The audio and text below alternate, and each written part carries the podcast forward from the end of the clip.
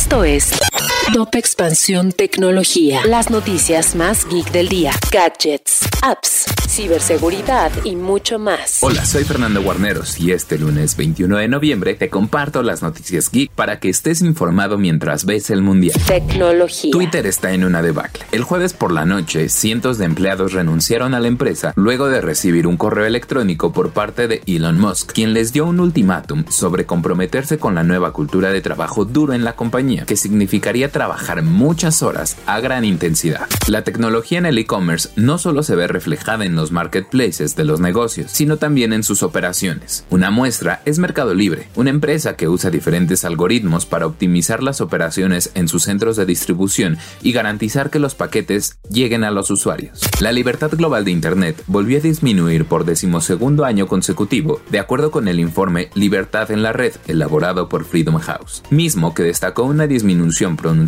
en Rusia, Myanmar, Sudán y Libia durante el último año. México, según el informe, es un país parcialmente libre, mientras que China es la nación donde hay más censura. Y recuerda que si quieres saber más sobre este y otras noticias geek, entra a expansión.mx diagonal tecnología.